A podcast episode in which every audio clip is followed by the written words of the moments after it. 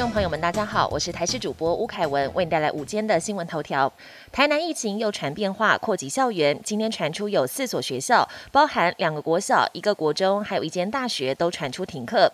其中在大学的部分，校方展开清消，传出有学生参加台湾季确诊，即日起线上教学。另外三所国中小学则疑似有学生跟确诊者足迹重叠，校方预防性停课。在疫情升温之下，提高警戒。连日来本土病例破百，昨天更一口气来到两百八十一例，逼近三百大关。总统。蔡英文定调，台湾防疫策略非全面清零，也非与病毒共存，而是减灾。感染科名医表示，接下来每天确诊者一定会更多，上千例、万例都不奇怪。病毒演化至今已经更容易传播，但是以轻症为主，应该趁此让民众有被感染的机会，让更多人获得保护力。若没有感染到一个程度，台湾恐沦为世界的孤儿。奇美医学中心加护医学部主治医师陈志金也说明，为了避免医疗资源崩溃，需要将确诊人数。控制在不会超过医疗负荷的范围内，因此还是要继续疫调狂烈。对于总统蔡英文，台湾防疫策略应持续以减灾为目标。国内防疫专家多半认同此一大方向，也就是减灾就是减死。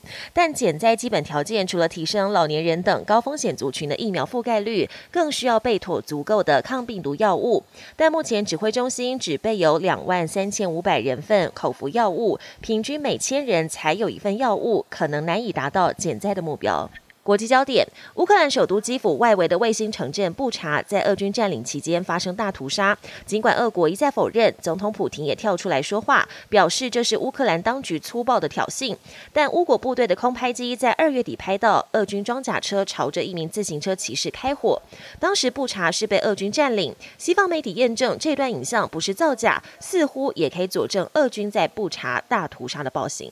乌俄战争引发的全球通膨，导致民怨四起，许多国家动荡不安。南美洲的秘鲁，大批民众从上周开始在全国各地上街示威，抗议高油价跟高通膨。当局下令宵禁，结果适得其反，民怨更加沸腾。宵禁实施不到一天，紧急取消。